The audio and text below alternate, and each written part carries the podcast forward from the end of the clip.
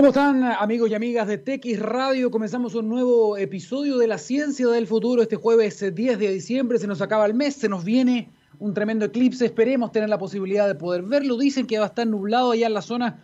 Vamos a estar en el lugar también para contarles todos esos, eh, esos detalles. Comenzamos esta, este programa dedicado a la ciencia y la tecnología, pero todo con foco en sustentabilidad y lo hacemos con eh, sentimientos encontrados. La verdad es que estamos viviendo en un contexto muy difícil eh, estos son los momentos en los que me gustaría adelantar el reloj de la historia, acelerarlo un poquitito y llegar al momento en que lleguen las vacunas rápidamente. Y hablando de eso, eh, hay buenas noticias respecto de las vacunas, hay nuevos estudios que se han publicado, el de AstraZeneca con, con Oxford, por ejemplo, que habla de un gran nivel de efectividad y seguridad de la vacuna. También la FDA que estaría a punto de aprobar la vacuna de Pfizer, lo cual nos afectaría directamente porque el ISP estaría esperando esa autorización de uso de emergencia para poder también acelerar el uso provisional en nuestro país de esa vacuna y al menos poder comenzar durante la primera, primera parte del 2021 a vacunar a las personas de mayor riesgo. Sabemos que eso no va a generar todavía eh, la famosa inmunidad de rebaño, eso se logra con un 70 o un 80% de la vacunación, sin embargo es muy importante proteger a la primera línea de la salud, proteger a los adultos mayores y a las personas por lo menos que tengan enfermedades de base que son los que corren más riesgo de sufrir cuadros graves o incluso la muerte con esta, con esta enfermedad. Las cifras están empeorando, lamentablemente estamos entre señales que son contradictorias, eh, eh, medidas que se han tomado que parecen ser eh, insuficientes para frenar una locomotora que viene avanzando muy fuerte, sobre todo desde el sur, ahora hacia la zona central, así que esperemos que podamos respetar todas esas medidas y que la ciencia siga este tranco tan rápido que lleva hasta el momento para poder conseguir una vacuna. Vamos a dejar un poquitito de lado el tema del coronavirus. Les quiero contar otra cosa, son noticias algo más positivas, ¿no? Y que tienen que ver con ciertas tendencias que hablan del aumento o del descenso de la generación.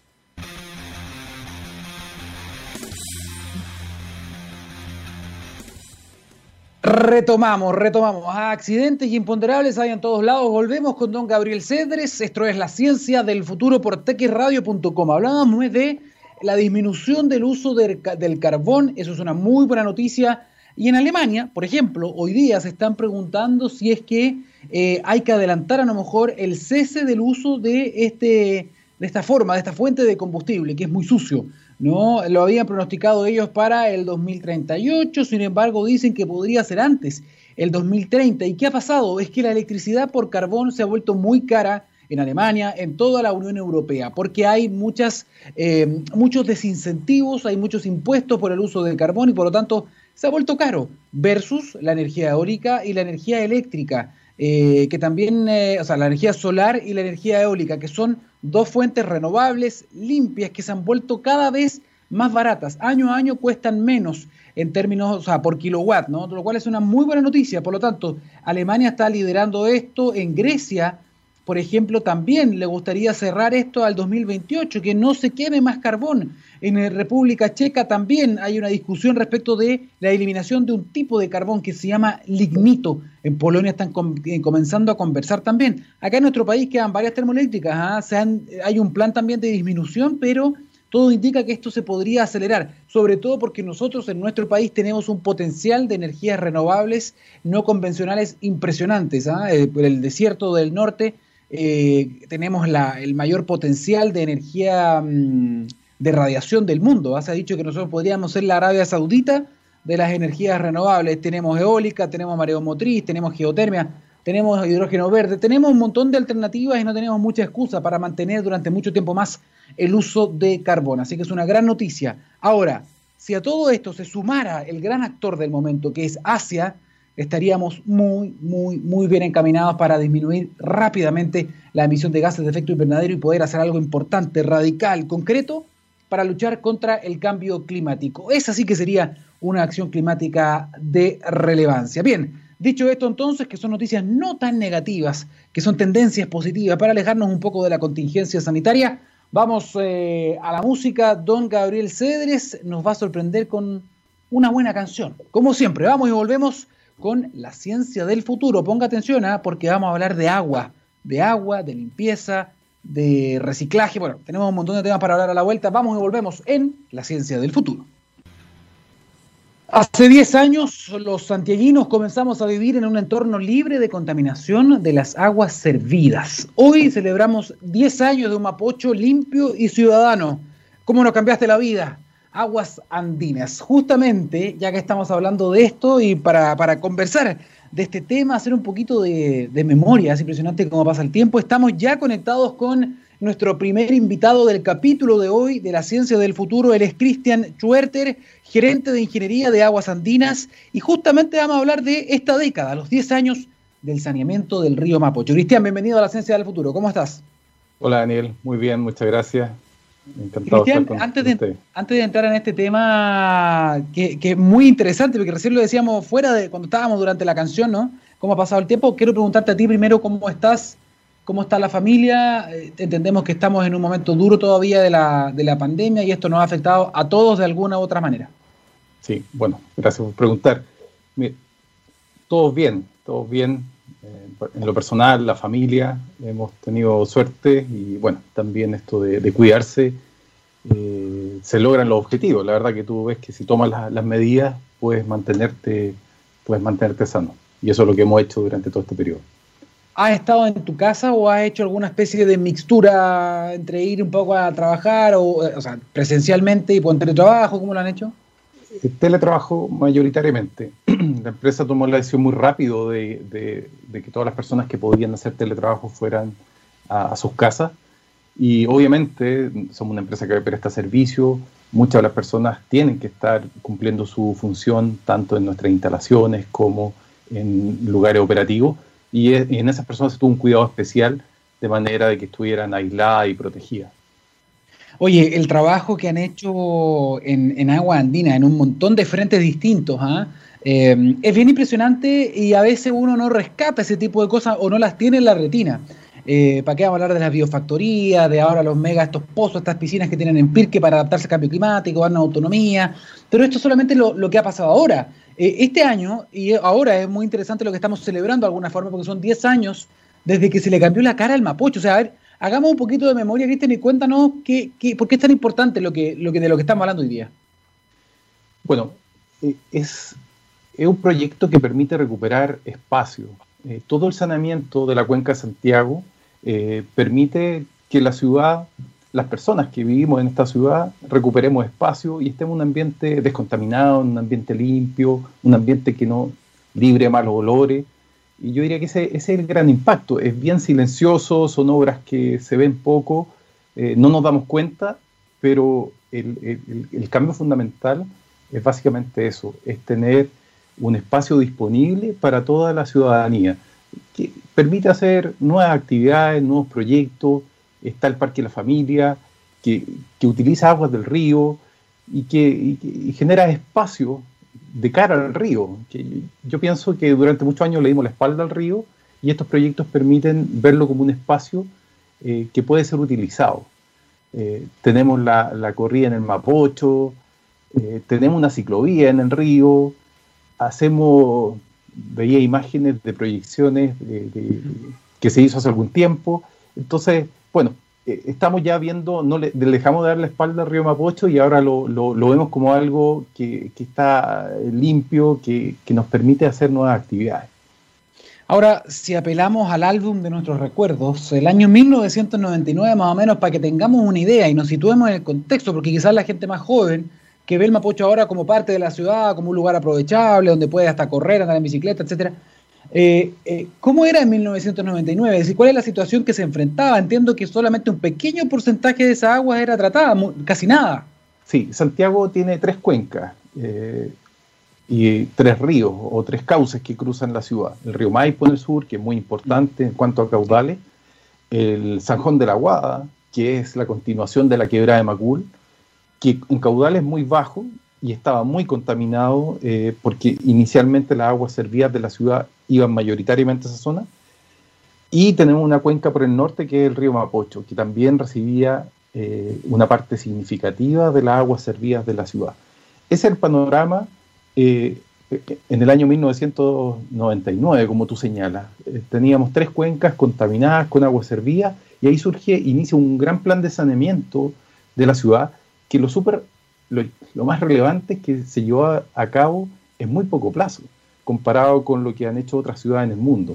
Se hizo solamente en 12 años, una inversión de más de 1.200 millones de dólares que incorporó estos grandes eh, conducciones que interceptaban las aguas del río y permitieron sacar esa agua de los cauces y las llevó a estas megaplantas de tratamiento que son realmente grandes eh, y, podemos hoy día eh, tener aguas limpias de vuelta a los cauces ya tratadas, saneadas, desinfectadas, que permiten dar vida, permiten, facilitan el riego, facilitan una serie de cosas. Entonces pasamos, ¿Mm?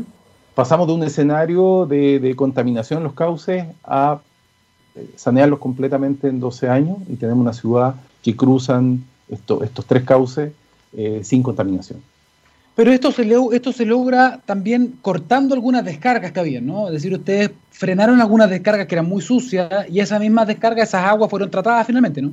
Así es. Estas grandes conducciones eh, que, que limpiaron los cauces van paralelo a ello y van interceptando estas descargas. En el Mapocho habían 21 descargas y todas ellas se canalizaron y se llevaron a través del MUL, que es esta gran conducción eh, que llega en definitiva a las plantas, tanto a Farfana como a la planta Mapocho.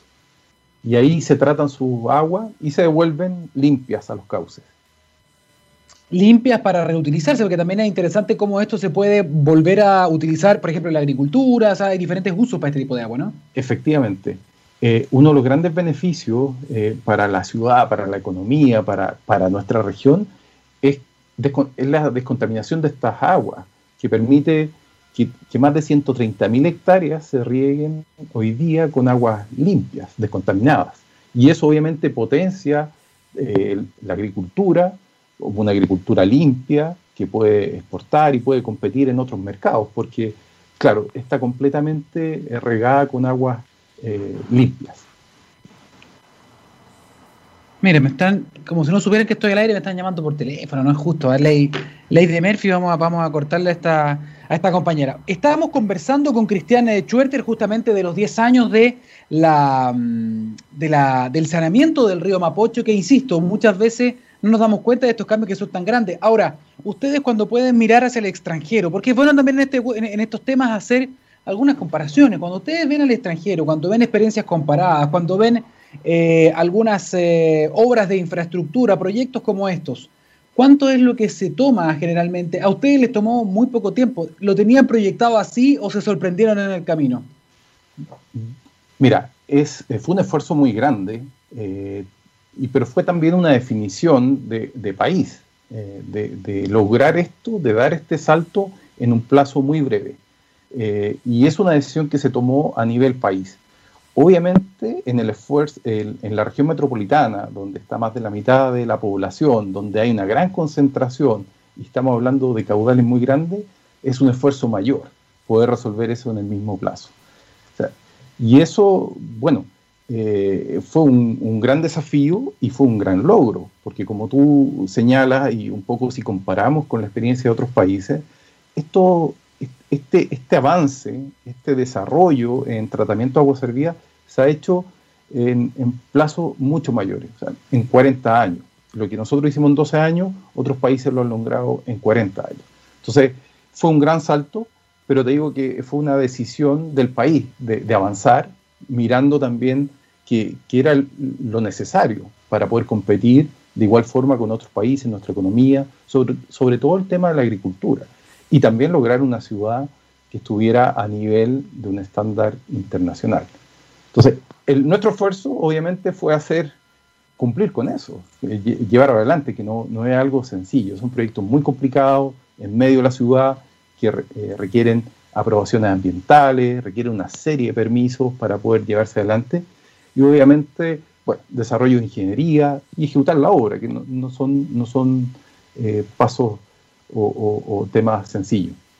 Oye, acá hay una cuestión muy interesante y que va más allá incluso de lo que la propia empresa, por ejemplo, de lo que propio de lo que Aguas Andinas pueda decir respecto del nivel de contaminación o pureza de estas aguas, ¿no? Y es que la naturaleza habla por sí sola. Cuando hay poca contaminación hay vida.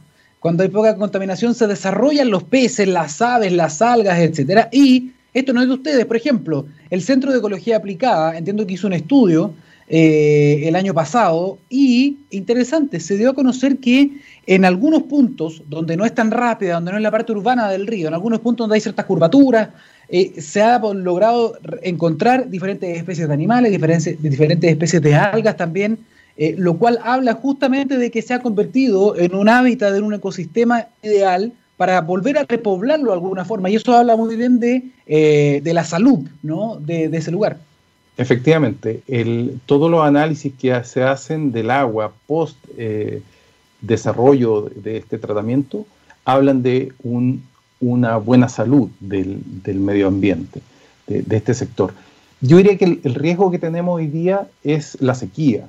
Eh, el efecto de, tener caudales muy bajos en zonas del río es, puede ser un problema para los ecosistemas, pero en cuanto a calidad del agua, eh, estamos tranquilos y estamos viendo evidencia de un cambio positivo y del, de, que surgen nuevamente especies que, que estaban eh, que no estaban siendo vistas, digamos, en ciertas zonas del, río. Yo diría que eso es, una buena noticia y estamos muy alegres por eso. Eh, eh, ayudamos, contribuimos a hacer un cambio en los ecosistemas aguas abajo de la ciudad. Eso es muy interesante. Hay solamente como un dato específico, estoy leyendo acá, habían, había vida microscópica, fitodentos, zooventos, habían peces, cuatro especies de peces, habían reptiles, había lagartija, eh, aves, y no pocas, a 28 especies de aves, es decir, es parte de la vida que vuelve a florecer en un lugar que de alguna forma podemos decir se recuperó, tanto para la ciudad, pero también para sus habitantes originales, que eso es muy, eso es muy importante también de destacar. Ahora, Cristian, ¿Qué viene? ¿Qué viene para, qué viene para el Mapocho? Porque uno dice, oye, son súper buenos avances, pero siempre hay planes que se siguen proyectando, ¿no? Sí, mira, son, son proyectos y, nos alegran en cuanto que la ciudad sigue mirando el Mapocho como, como algo que está, que está limpio y nos podemos acercar. se están haciendo proyectos, se están haciendo proyectos a continuación del Parque La Familia hacia mm. la zona poniente, en que eh, se desarrolla todo un parque de ribera de río bueno, eh, similar al parque de, la familia, no con esta, con esta gran laguna, pero, pero sí con espacios que están muy próximos al río. Yo creo que es algo que tenemos que mirar a futuro. Hay otros países que, aprovechan el espacio que deja el río como un espacio útil. Esto de la ciclovía, eh, de, poder eh, hacer carrera en el río, tenemos que mirarlo con más fuerza, porque la verdad que la mayor parte del tiempo los caudales son, son muy bajos, entonces hay mucho espacio disponible y eso tenemos que aprender a utilizarlo. Con ciertas medidas de seguridad, lo hacen en Barcelona, eh, mayoritariamente se, ocupan, se ocupa un parque en el río Besós eh, y la gente vive ahí, hay un espacio útil, vive en el sentido de que tiene un espacio para, eh, de distracción, un área verde, un parque, y cuando hay ciertos eventos de crecida se, lanzan mensajes de alarma y bueno, la gente puede con tiempo salir del parque. Yo creo que es algo que tenemos que mirar y explorar. Hoy día se están desarrollando parques en torno al río y podemos seguir mirando ese espacio como algo útil que podemos aprovechar, porque está limpio, porque está disponible. Cristian, tengo que preguntarte esto porque tú mencionaste recién que muchas veces los caudales están muy bajitos eh, y eso no deja de encender ciertas alarmas. Es decir, ¿cómo han visto ustedes también esa evolución? Sabemos que hay cambio en nuestro país, estamos en medio de una mega sequía.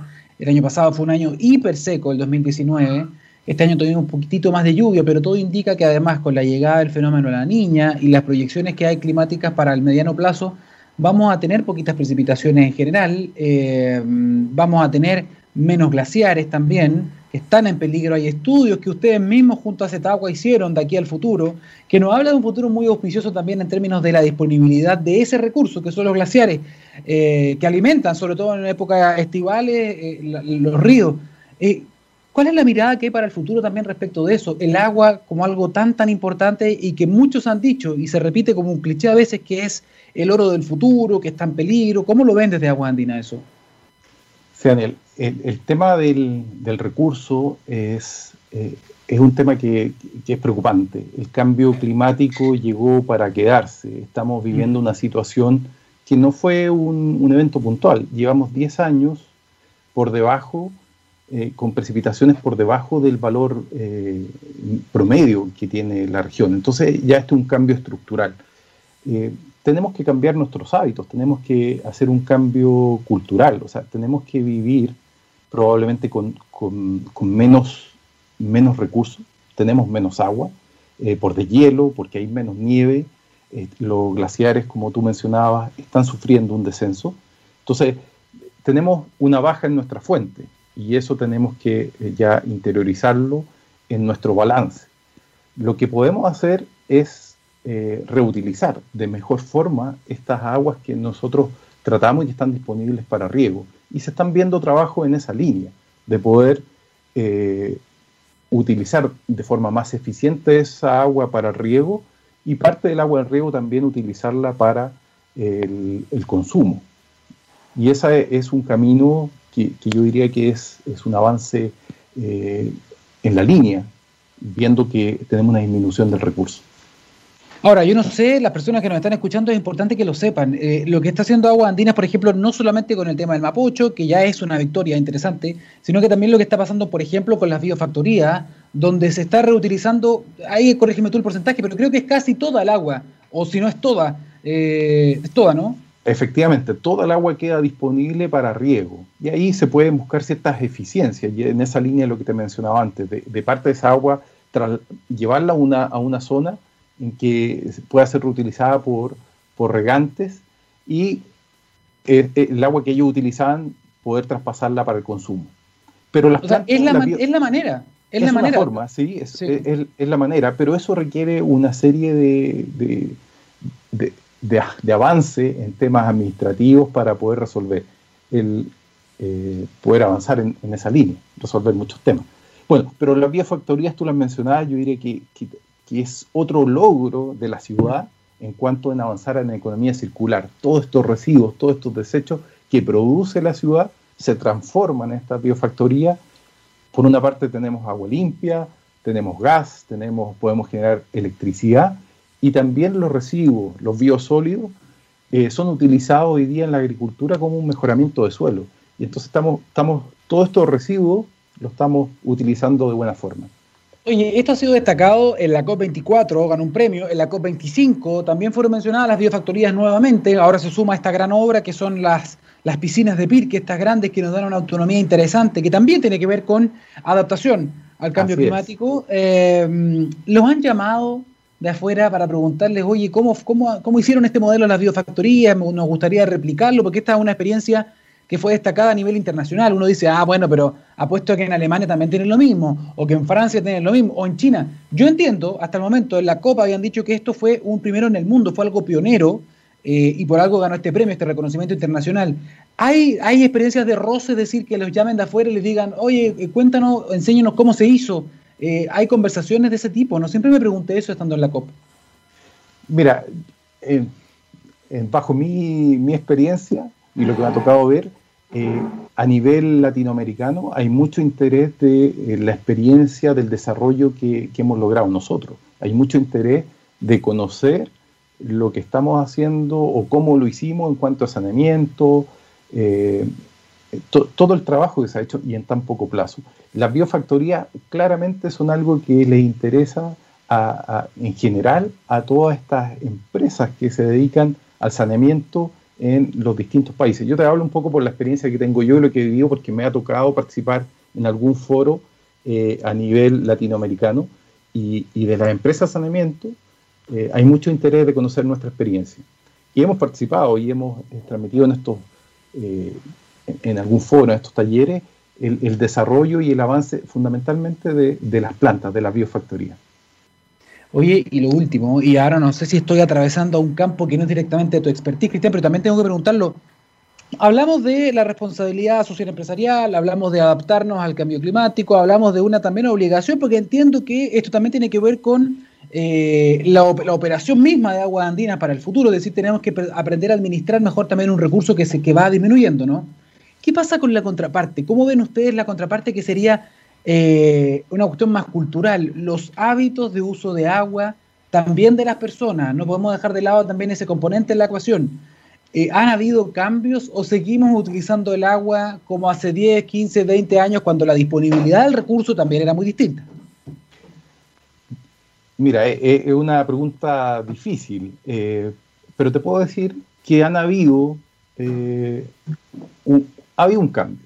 Nosotros desarrollamos toda una campaña para generar conciencia de que el recurso es escaso y que tenemos que usarlo de buena forma.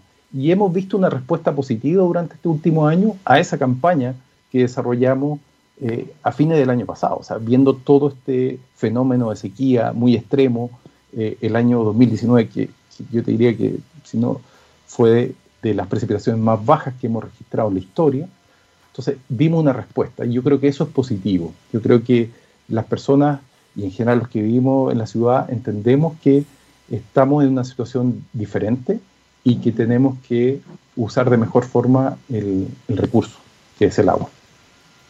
Perfecto. Cristian eh, Chuerter, gerente de ingeniería de Aguas Andinas, muchas gracias por estar acá con nosotros, participar en la ciencia del futuro y las puertas están abiertas para que puedan volver también a contarnos tanto de, esto, de estos avances que han hecho en, estos, en todos estos años. Y se celebramos particularmente ¿no? el saneamiento del río Mapocho. Muchas gracias por estar acá.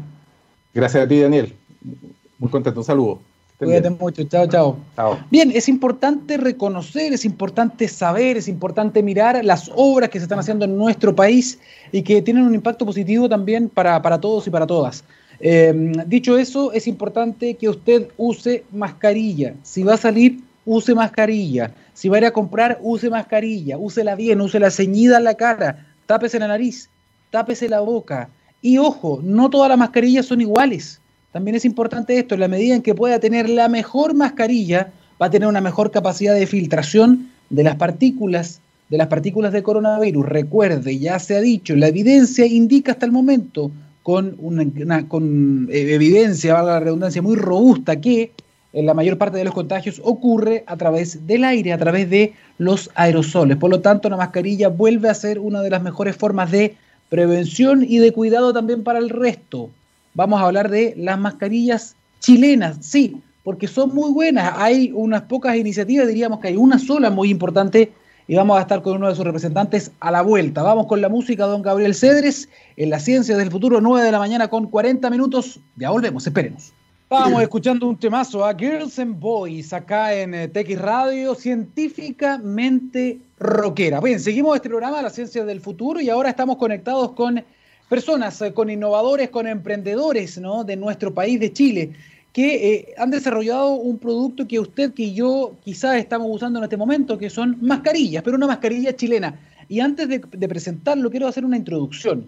Antes de la pandemia, previo a la pandemia o prepandemia, en China, que eran la potencia mundial de eh, mascarillas, tenían algo así como mil, mil quinientas empresas, compañías dedicadas a la fabricación de este implemento. Sin embargo, después de la pandemia, se demoraron solamente un par de meses en darse cuenta que había un nicho de negocio importante y pasaron de 1.500 a casi 70.000 empresas o compañías o fábricas que estaban generando este implemento. Y eso obviamente que golpea la calidad, porque son empresas que no estaban dedicadas a este rubro y que de golpe comenzaron a eh, incluso exportar estos implementos. Y es por eso que es muy importante que no todas las mascarillas son iguales, no crea todo lo que ve. De hecho, han cuestionado muchos eh, envíos, muchas partidas de mascarillas chinas porque no cumplen la función de filtrado, que es muy, muy importante. Bien, para hablar justamente de, este tema, estamos en contacto a esta hora con Juan Ricardo Olivares, él es el CEO em, de Daysaker, la primera compañía chilena que fabrica mascarillas. Juan Ricardo, ¿cómo estás? Bienvenido. Hola Daniel, bien, gracias. Todo bien por acá. Juan Ricardo, con el paso de los meses, cuando ustedes comenzaron a hacer esta apuesta, no estaba tan claro, eh, quizás todavía la relevancia del uso de mascarilla, pero con el paso de las semanas, los nuevos estudios se han dado cuenta y está más que eh, afianzado en la evidencia que el uso de mascarillas es relevante, es clave y va a seguir siendo clave de aquí en adelante. Eh, cuéntanos un poquitito cómo nació esta idea de competir contra los grandes, ¿no? Contra grandes fabricantes y decir, ya, vamos a hacerlo desde Chile. Bueno, mira, cuando partió este tema de la pandemia, yo tenía otra empresa dedicada más bien al retail y el retail se vio muy afectado, se vino prácticamente a cero y buscamos alguna oportunidad para reinventarnos, para no tener que eh, recortar eh, personal Y ahí surgió la idea de eh, importar mascarillas terminadas, eh, que era un producto muy adecuado. Y nos metimos y a las dos semanas eh, nos dimos cuenta que estaba muy difícil la importación de, mascarillas terminadas desde China. Habían, habían altos problemas en, sacar la mercadería. Y ahí nos cuestionamos un poco y dijimos, ¿por qué, ¿por qué no producir acá? ¿Por qué no traer las máquinas por aire rápido? Hacerlo todo muy, muy, muy rápido eh, y producir de manera local. Y ahí un poco relacionado a lo que tú dices, Daniel, teníamos la experiencia del SARS que ocurrió en, el, en Asia eh, el año 2002. Y ahí quedó muy demostrado el tema del uso de la mascarilla. Y si uno ve la reacción de los países asiáticos eh, cuando ocurrió la pandemia, el uso de la mascarilla fue prácticamente inmediato. No, no hubo que educar a la gente a, a, que tuvieran que usar la mascarilla. Y obviamente eso también les dio una ventaja en, en términos de cómo enfrentar la pandemia. Mientras que los países occidentales no nos había tocado una pandemia de esta envergadura hace muchos, muchos años, y tuvimos que salir a, o se tuvo que salir a educar a la población, a eh, explicarles que este tema de la mascarilla ya no era un tema solamente de, de pabellón quirúrgico, de, los dentistas, etcétera, sino que era el método más eficiente, más económico y que tenemos a la mano. La verdad que esa es la clave, es muy escalable, es muy barato y es muy efectivo. Entonces, eh, así fue como, como nos dimos cuenta que había una oportunidad y aceleramos a toda máquina el proyecto y logramos montar la, la fábrica en, tiempo récord. Y, bueno, y ponernos a producir ha sido un desafío importante, eh, pero hoy en día hemos logrado establecer una producción continua, la hemos ido escalando, hoy día la tenemos, eh, hemos cambiado las máquinas, tenemos máquinas más automatizadas, entonces ha sido una aventura que ha tenido de todo pero hoy en día estamos súper contentos con el, con el trabajo que ha hecho el equipo, eh, con el producto que tenemos, que estamos ofreciendo en el mercado, eh, y con las innovaciones que vamos a, traer en los próximos semanas y meses. ¿Cómo? ¿Hay innovaciones todavía en el camino? Así es, mira, la mascarilla eh, va, a quedarse un buen tiempo. Nadie sabe cuánto, nadie sabe la, efectividad real de la vacuna, cuánta gente se va a vacunar, etcétera Obviamente esperamos que esto termine lo antes posible, eh, pero por mientras este es el mejor elemento que tenemos a mano. Y, la, se viene el verano, se viene el verano y la, la, verdad que la gente cuando, cuando salga va a querer que la mascarilla sea como parte de su, de su estilo, de su vestimenta, de su identidad.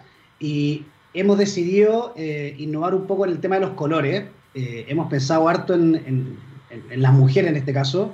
Todas las mascarillas son celestes y eso viene un poco a raíz del uso que se da en los hospitales.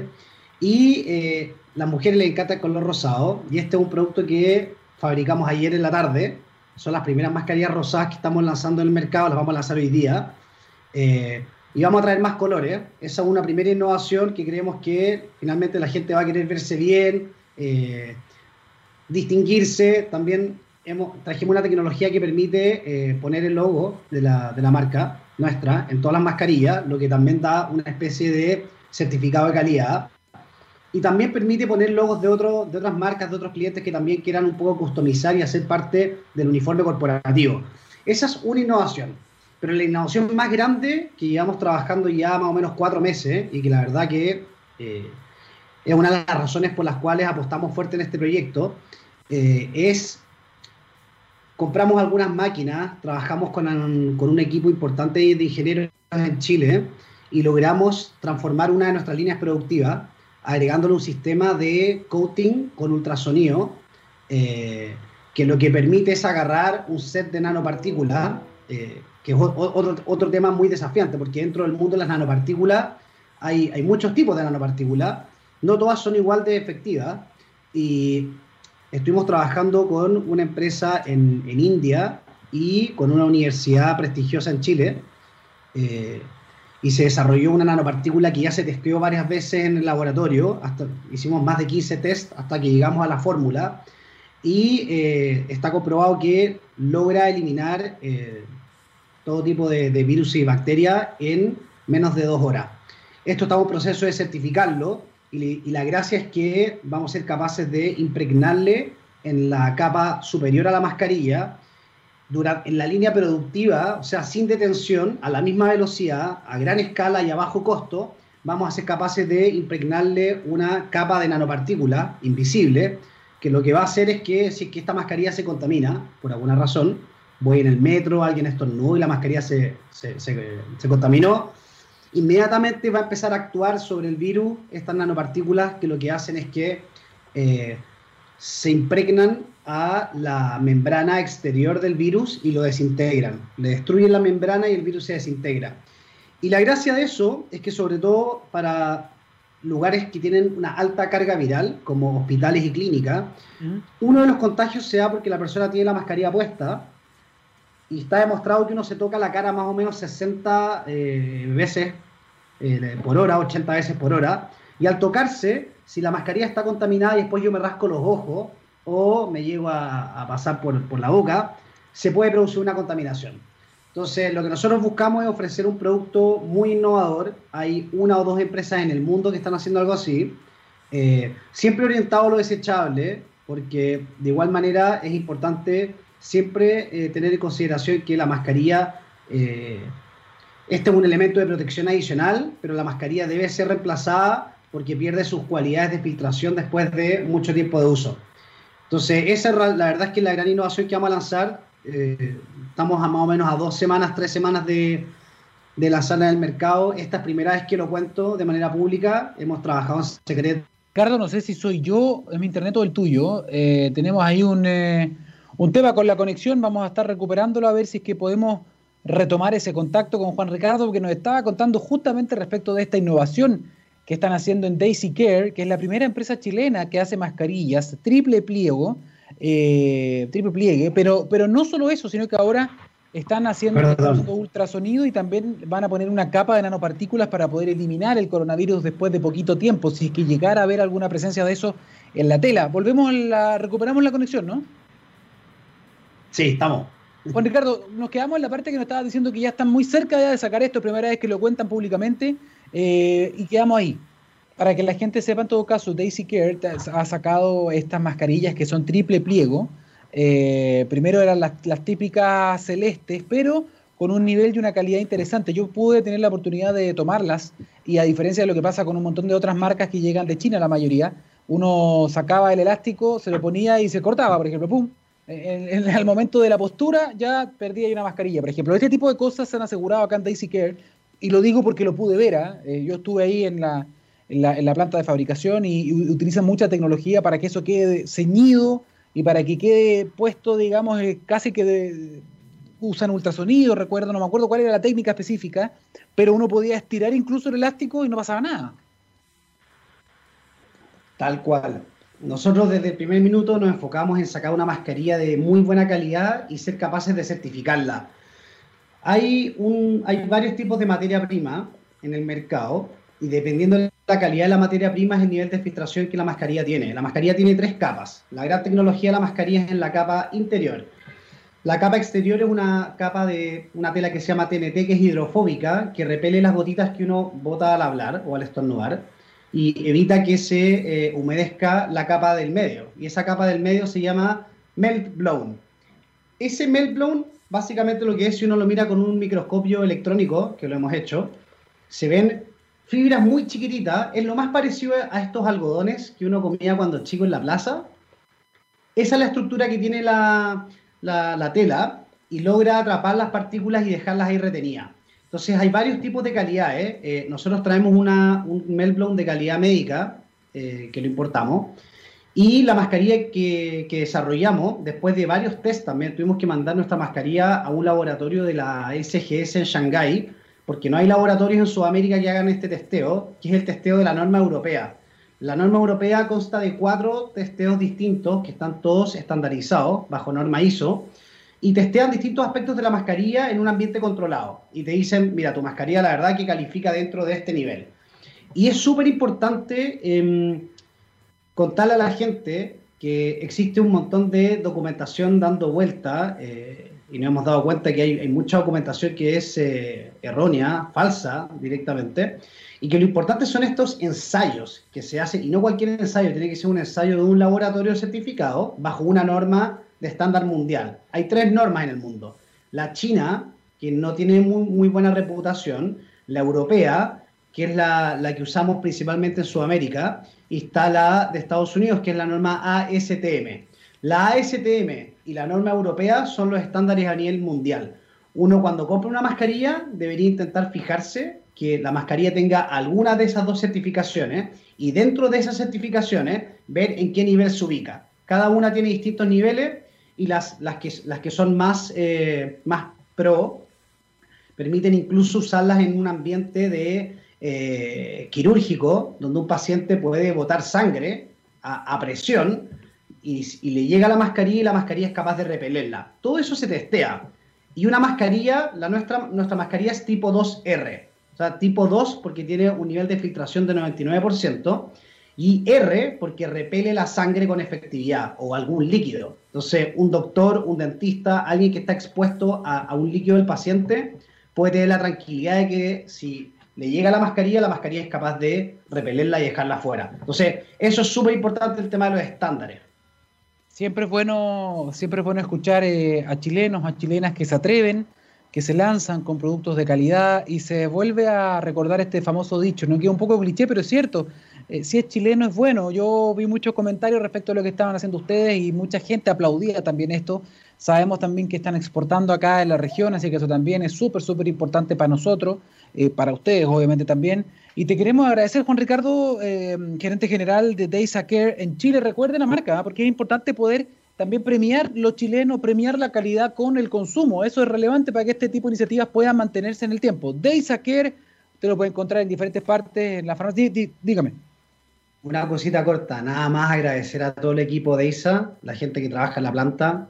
Trabajamos a tres turnos toda la semana, gente que se saca la mugre, a todos los operadores electromecánicos, a todo el equipo de venta, a toda la gente que está detrás de la logística. La verdad que muchas gracias por darlo todo y queda mucho por hacer. Eso. Perfecto. Juan Ricardo Olivares, muchísimas gracias. Quedas muy invitado a la ciencia del futuro. Cuídate. Chao, chao. Bien. Y rápidamente ahora tenemos que cerrar el programa. Llegamos justo al tiempo límite y les quiero decir una cosa rápida antes que don Gabriel me rete. Cuando miramos al futuro vemos una compañía con un propósito claro. En Anglo American se han propuesto reimaginar la minería para mejorar la vida de las personas. ¿Cómo lo están haciendo? Poniendo la innovación en el centro de todo. De esta forma seguirán impulsando y estando a la vanguardia de la industria minera, adaptándose, buscando mejores formas de extraer y procesar minerales usando menos agua y menos energía. El futuro está cada vez más cerca. Anglo American, personas que marcan la diferencia en minería. 10 de la mañana en punto, llegamos al final de la ciencia del futuro. Nos encontramos el próximo martes a las 9 de la mañana. Chao, chao.